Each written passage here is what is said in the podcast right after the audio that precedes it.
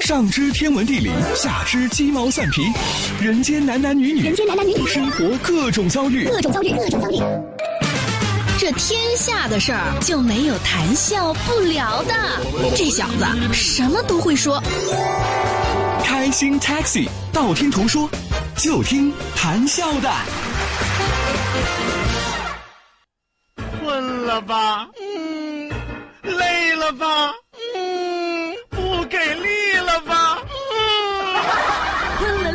给力了，就听谈笑呀，听开心 Taxi，道听途说。生活难免苦辣咸，谈笑陪你说甘甜。开心 Taxi，道听途说。FM 九十二点六，谈笑为你而说。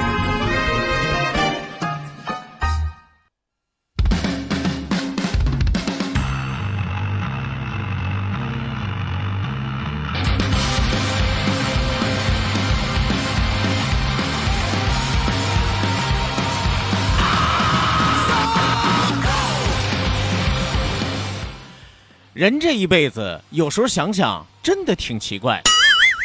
你说你要是聪明吧，会有人说你心机重；你说你要是努力吧，会有人说你哼，只不过运气好；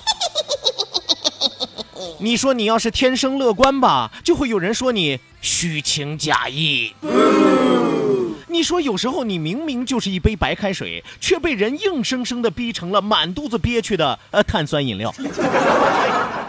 纵观人这一生啊，遇到的傻子太多，所以只要我们内心澄明，就永远不要讨好一个不懂你的人。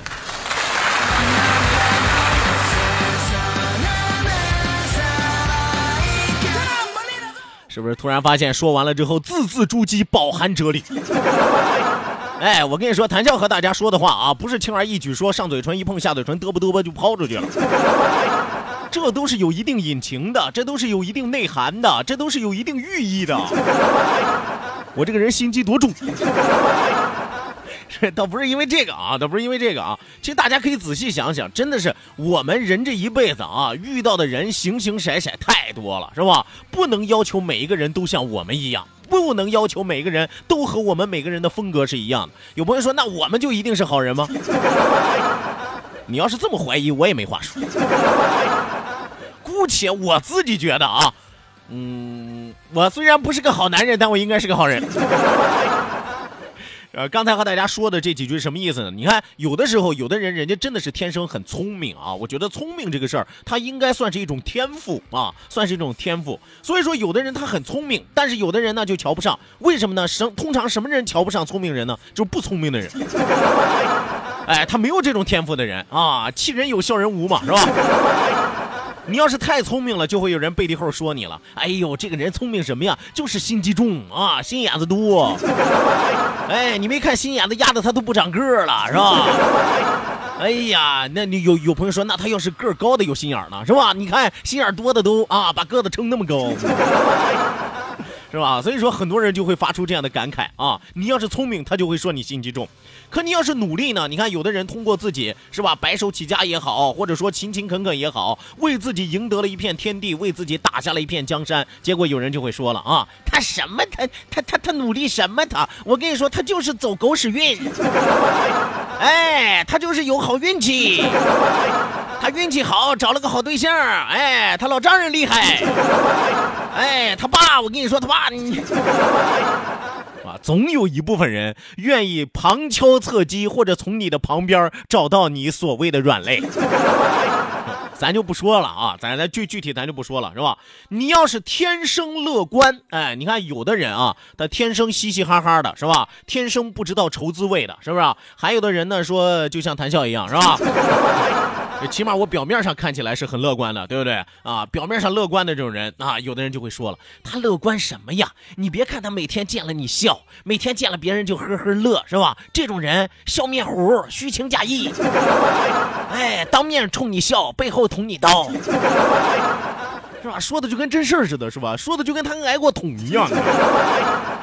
有的时候，你明明就是一杯白开水，你觉得自己很单纯，我很简单，我很纯洁，可是有人却硬生生的愿意把你逼成满肚子憋屈的碳酸饮料，还冒泡。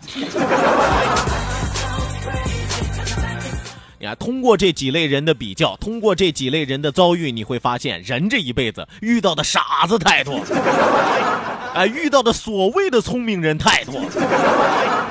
那我们应该怎么办呢？是不是？是不是别人说什么，我们就应该怎么么去避讳呀，或者说去顾忌呀，去改变呀？我告诉大家，没必要，是吧？虽然说人言可畏，但是咱要活出自我。只要你内心澄明，哎，只要你内心是通透的，上对得起天，下对得起地，中间对得起父母和空气，是吧？那你就是无敌的呀！永远不要去尝试着讨好一个根本就不懂你的人，因为一是不值得，二你也讨好不了。哎呀，忠言逆耳利于行，希望你们都能够听进去啊！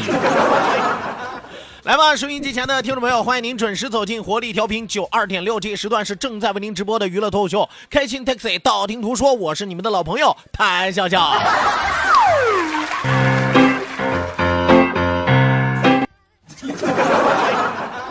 我说实话啊，为什么放完这个音效，紧接着一个音效？因为刚才在放那个音效的时候，情不自禁跟着音效开始扭了起来。哎，让我想起卡通片里边那个熊，是吧？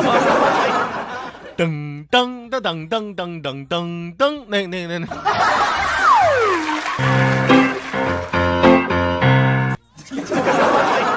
所以说，你们可以看一看视频啊。现在听广播已经不像以前那么单调了啊。说你光竖起俩耳朵你就听就行了。现在啊，还可以张开你的双目啊，看看九二六的主持人在里边干什么。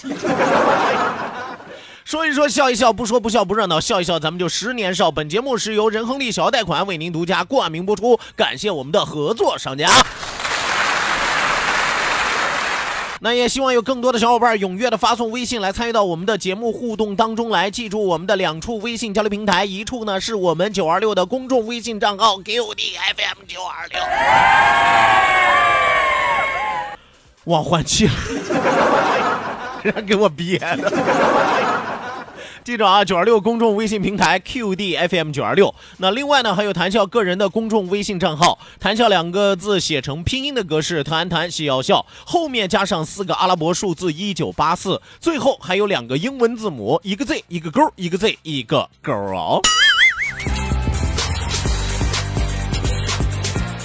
好的呢，除此之外就是谈笑刚刚说到的视频直播，打开视频看广播，谈笑有话对你说，看我的嘴型，么么么。关注九二六公众微信平台，下拉菜单有视频直播的板块啊，盯进来看进来，不要忘记小红心给我点起来。Let's get it.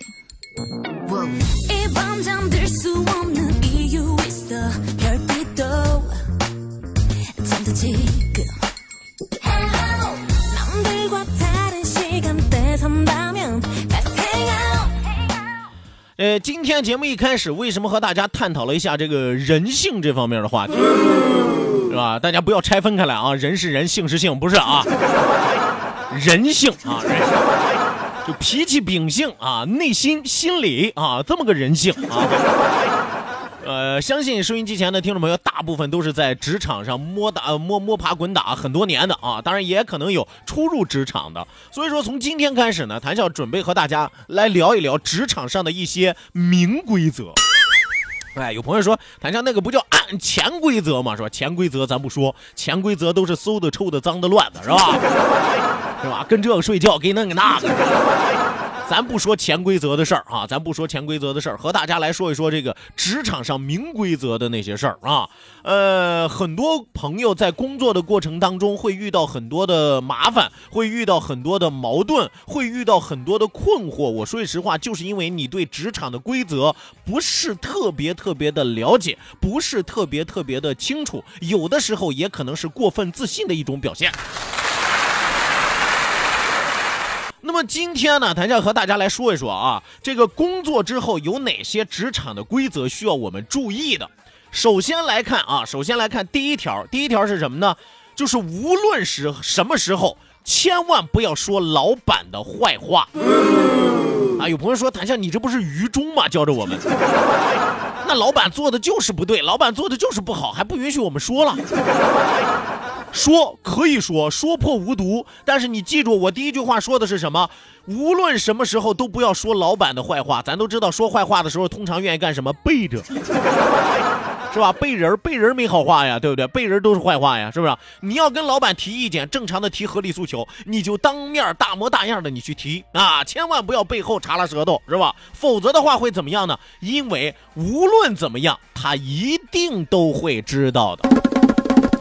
哎，这句话里边包含着玄机，可就大了。有朋友说不见得吧？那我说老板的坏话，我跟我一朋友关系特别好啊，怎么他就能够传到我老板的耳朵里？我老板怎么就能知道呢？我跟你说，有的时候圈子套圈子，你真不知道哪个圈子和哪个圈子是一起的。你告诉了你这个朋友，你这个朋友告诉了他另外的朋友，他另外的朋友再告诉另外另外的朋友，那你知道这几个圈子里边有没有你们老板的身影啊？是吧？再说了啊，呃，同事之间啊，同事之间，我不建议大家去聊领导的是非功过，是吧？你要说说领导的好话啊，那你随便，是吧？你要背后啊，老说领导这个，说领导那个，你保不齐谁出卖谁呀，是吧？那有朋友说，那这领导做的就不好，是吧？他还不让说，怎么办呢？咱有骨气，咱有能力，咱辞职啊，对不对？咱何必跟小人置气呢？是不是？这是正道啊！记住啊，谈笑不是教着大家怎么唯唯诺诺，怎么唯命是从，是教着大家怎么更好的堂堂正正做人。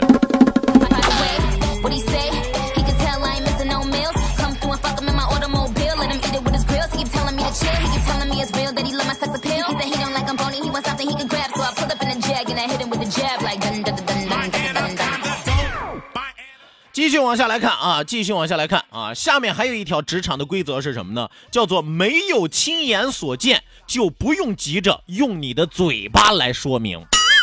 啊，很多的朋友啊，很多的朋友听风就是雨啊，是吧？尤其单位里边小道消息又多，是吧？不明真相的情况又多，有的朋友刚一听，左一耳朵刚一听完了之后，自己都还没弄明白呢。抓紧时间用自己理解的方式再告诉啊甲知道了之后告诉乙，乙知道了之后告诉丙，丙知道之后告诉丁。我告诉大家，最后传来传去，已经完全走了样。哦，关键是你要是追根溯源，你回到甲身上，你说甲你看见了吗？甲说我也没看见，我听，嗯，丁说。是吧？转来转去就会发现这样一个问题。所以说，首先要告诉大家，在职场里边，我们要管好我们自己的嘴，不是不让你说，而是不能乱说，是吧？尤其是这年头，大家都知道，你亲眼所见都未必是真的，是不是？有时候还能出现错觉、视觉的偏差，是不是？那你亲眼所见都不一定是真的，你就听一耳朵，你就确定那百分之百是真的了，然后你就有鼻子有眼的再去告诉别人了吗？那不是把自己陷于了一个不尴不尬的境地吗？对不对？收音机前的小伙伴啊，不要觉得我跟大家说的是所谓的中庸之道啊，其实说的都是做人之道。职场上的规则还有很多啊，今天因为时间的关系，就暂时和大家说这么多啊。咱明天要是有空的时候，是吧？赶上天好的时候，我心情好的时候啊，多说点。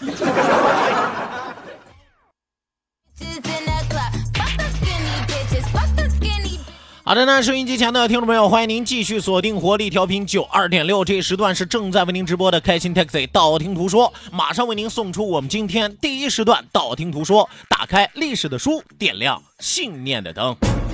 道，万法自然；听，天下大观；图，风雨无阻；说，说说说说。说什么呀？到底说什么？我哪知道？听谈笑的呀。说，谈笑风生，道听途说。说说道听途说。好的呢，打开历史的书，点亮信念的灯啊！今天的节目当中呢，谭笑将继续和大家来聊一聊历史上的那些事儿啊。今天呢，咱们继续要围绕清朝展开讨论啊。要和大家说的是什么呢？说谭笑，你前段时间不是和我们说了这个呃清朝的这个官职啊，正一品和从一品到底差多少，待遇差多少是吧？对于清朝的官职，很多的朋友非常非常的感兴趣啊。那没关系，咱们今天呢就具体来和大家。聊一聊清朝的一个非常非常重要的组合，叫做什么呢？叫做三省六部。哎，什么叫做三省六部？咱们得一点一点和大家来说。今天咱们从三省开始起头。呃，中国民间曾以孟子的“富贵不能淫，威武不能屈，贫贱不能移，此之谓大丈夫也”的这句话里边的富贵、威武、贫贱来形容的是六部啊，都是怎么形容的？咱们稍后再说。那么我们常说三省六部，三省六部。既然三省排在六部之前，咱们不妨先从三省开讲。呃，所谓三省是指什么呢？有朋友说我知道啊，就三个省份嘛，山东省是吧？河南省是吧？湖北省是吧？你咱们说了是官职啊，不是在这给大家讲地理知识啊。这个三省六部啊，其实最开始是五省六部啊，呃，因这个内侍省和秘书省非为中枢啊。什么叫非中枢呢？就是不属于这个更高一级别的啊，不属于这个呃成员里边的啊，高层成员里边的，不属于班子成员里边的啊。所以啊，中书省啊、尚书省、门下省以及吏部、户部、礼部、兵部、刑部、兵部为三省六部啊。所以说，那大家要知道，还有两个省，它是因为不不不不是和他们同一个级别的啊，级别要稍微低一些。呃，就是这个内侍省和秘书省啊。呃，其实我们说用集书代替门下省挺好啊，刚好三书嘛。而六部呢，起自西魏。苏卓建议复古州制而立，明朝废除三省，可是清朝呢又恢复了三省，因此我们今天着重要和大家来说一说的是清朝时期的三省六部。我们说清朝是中国历史上一个重要的节点，其实它的一些部门的设置、官员的走向，都会显露出历史的一个大变化的格局。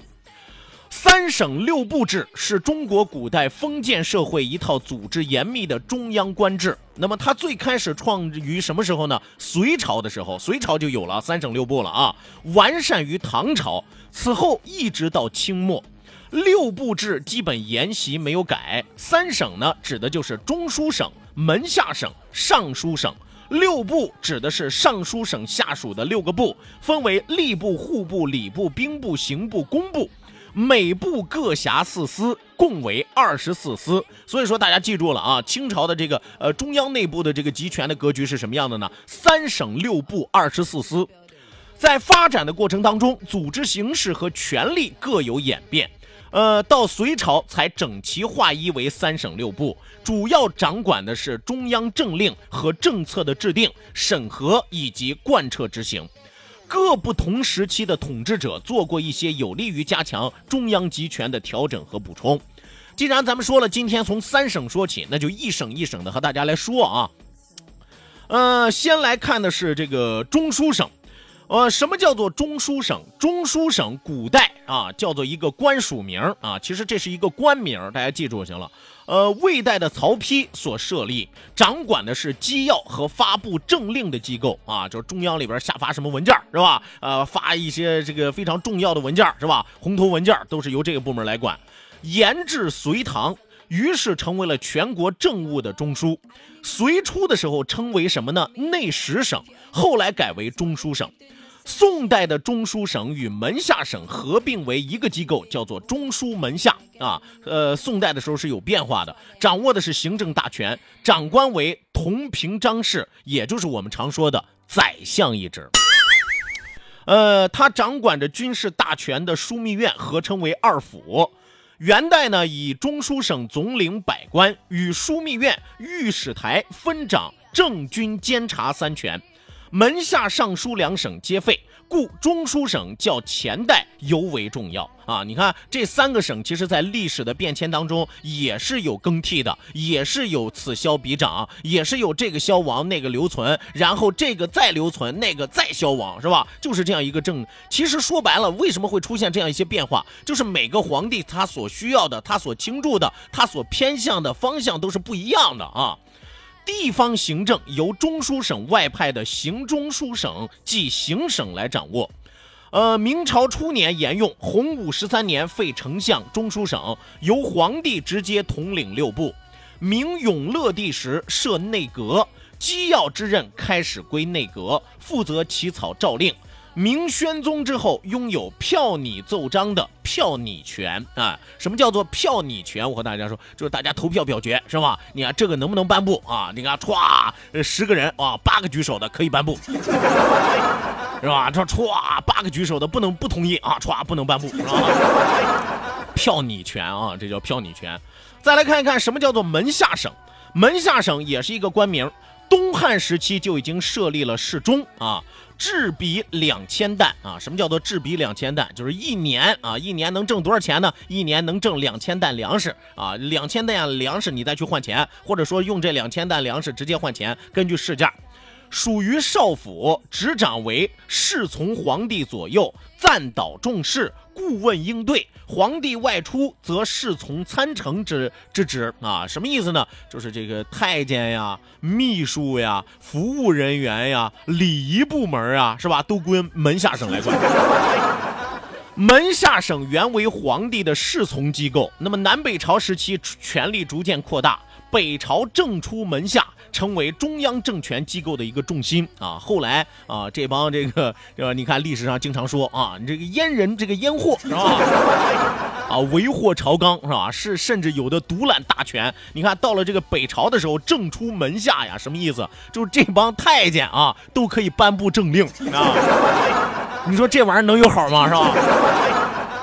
呃，隋唐时期与中书省同掌机要，共议国政，并且负责审查诏令、签署奏章，有封驳之权啊。什么叫封驳之权呢？比如说这个奏章啊，他觉得你写的不好，他写的有些忤逆，或者写的有些胡说八道，他就给你封存了，是吧？皇上都看不见，你知道吗？不是什么奏章都能传到皇帝那儿啊。你看门下省还有这样一个职责。其长官称之为侍中啊，或称纳言、左相、黄门监，皆因时而异啊。什么叫皆因时而异？不同朝代啊，称呼的名字不一样。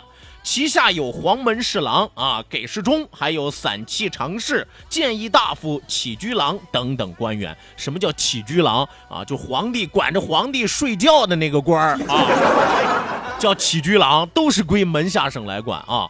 所以说，今天和大家说了两个省，一个中书省，一个门下省。那么这个尚书省又是管什么的呢？这三个省在清朝时期到底出现了一个什么样的变化，有着怎样的一个作用？明天的时间，咱们继续为您讲述。稍事休息，为您送出半点的天气和路况信息，千万不要走开，继续锁定活力调频九二点六。这时段是正在为您直播的开心 Taxi，道听途说。 이젠 나를 배려 해줘. 배터리 낭비하기는 싫어. 자꾸만 봐 자꾸만 봐